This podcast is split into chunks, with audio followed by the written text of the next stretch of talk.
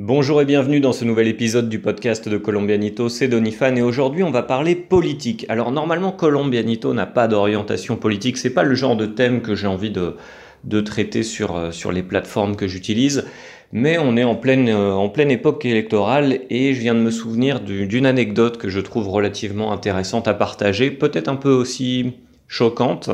Alors en fait il y a maintenant 5 ans, il y a maintenant 5 ans qu'a été euh, réélu le, président actuel de Colombie, Juan Manuel Santos, en 2014, 4 ans pardon. Et euh, à cette époque-là, donc moi c'était la deuxième fois que je vivais des élections présidentielles en Colombie. J'ai connu la première élection de, Santos face à Atanas Mocus en 2010, sa réélection en, 2014, et là bientôt eh bien, les nouvelles élections en, en 2018 très très prochainement.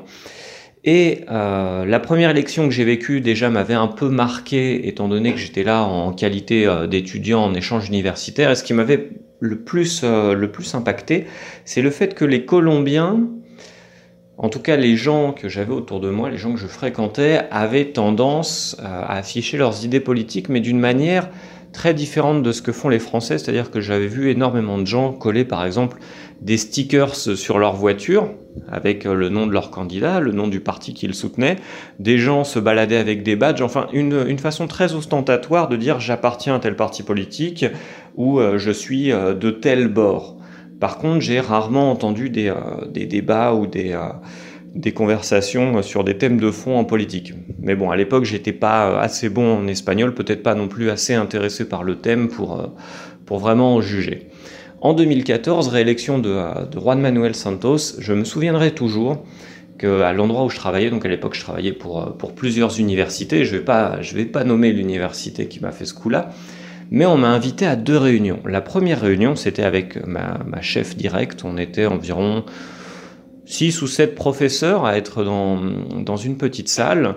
Et en fait, la réunion n'avait aucun but euh, professionnel, ça n'avait absolument rien à voir avec euh, eh bien, nos activités professionnelles et académiques au sein de l'université. Non, le but c'était de nous dire, eh bien, écoutez, euh, les amis, je vous conseille vivement de voter pour, euh, pour tel candidat. Alors d'ailleurs, c'était pas euh, le but n'était pas de voter pour, pour Santos, c'était de, de, voter pour, pour son adversaire de 2014. Et donc, ma patronne euh, nous a tous assis. Alors moi, ça me concernait absolument pas, étant donné que j'ai pas le droit de vote en Colombie. Je l'aurais certainement pas avant longtemps. Euh, puis c'est pas non plus euh, le, but que je recherche euh, à court terme. Mais on m'a dit voilà, faut faut voter pour pour telle personne. et il n'y avait pas non plus d'idée politique de fond. On m'a dit voilà, ça serait bien que tu votes pour telle personne. Première réunion, deuxième réunion avec le recteur de l'université et alors là, devant euh, plus de... Euh, alors cette réunion-là, j'ai réussi à m'échapper au milieu, parce qu'encore une fois, moi, ça me concerne pas, et c'est vraiment pas mon genre de... Euh, c'est pas mon genre de, délire, on va dire, écouter quelqu'un me dire pour qui je dois voter, mais face à 300 personnes, le recteur de, l'université, bien droit dans ses bottes, qui nous dit, bah, écoutez, faut voter pour tel candidat, pour telle raison, et, et voilà, c'est comme ça, et pas autrement. Alors, il nous a pas dit c'est comme ça et pas autrement, mais quand vous avez votre patron face à vous qui vous dit faut voter pour tel candidat, c'est quand même un peu, euh, un peu choquant. Et derrière ça, il faut savoir qu'il y a tout un système qui est organisé euh, d'un point de vue euh, bah, corruption, corruption politique. Mais ça, on en parlera dans un, dans un autre podcast parce que je l'ai vu de mes yeux vus aussi, la façon dont les votes sont détournés, sont achetés, etc.